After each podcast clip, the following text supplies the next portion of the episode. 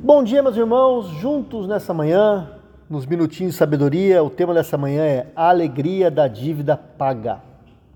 E o texto está no Salmo 118, versículo 15, que diz: Alegres brados de vitória ressoam nas tendas dos justos, a mão direita do Senhor age com poder. Meus irmãos, um jovem levou, sem autorização, o carro do pai para sair com os amigos. E na primeira esquina o carro derrapou batendo em outro carro que vinha na preferência, né, na, na, preferencial. E angustiado e com medo, ele viu é, pessoas indignadas saindo do carro, a, do carro atingido e irem contra ele, né, furiosos. Naquele momento, seu pai, que vinha a pé da padaria, aproximou-se, mandou-o para casa e assumiu ali as negociações. Pagou o prejuízo e voltou para casa. E apesar do susto da disciplina do pai, o rapaz sentiu-se aliviado e livre. A sua dívida estava paga. Ninguém poderia cobrar mais nada dele. Além disso, estava em paz com o pai e livre da culpa. Seu pai promovera a paz. Ajudou na restauração dos seus afetos atingidos pelo medo, pela vergonha. É, houve disciplina, perdão, restauração no, no relacionamento deles. Assim, meus irmãos, Deus fez com Davi. O salmista proclama a libertação vinda de Deus, mesmo que ele tenha passado por duras consequências do seu pecado.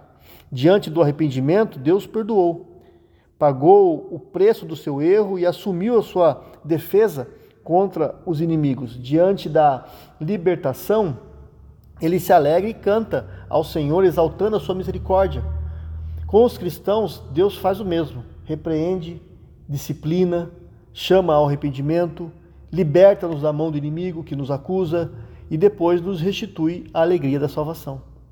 Nós não esqueçamos, meus irmãos, quando oprimidos pela acusação do pecado, devemos arrepender-nos e ir até Deus, que é o nosso Pai, porque Ele pagou o preço do nosso pecado e nos restaurará o coração. Que Deus nos abençoe. Pai, obrigado, Senhor, porque é, o Senhor pagou o preço pela minha dívida, que era imensa. A tua palavra diz que o Senhor rasgou a cédula que era contra mim. Então, cada, cada erro meu teria desdobramentos incalculáveis, Senhor, na minha vida pessoal e eternidade. E apenas o Senhor poderia livrar-me, Deus, do pagamento pelos danos causados. E eu agradeço, Senhor Deus, em nome de Jesus. Amém.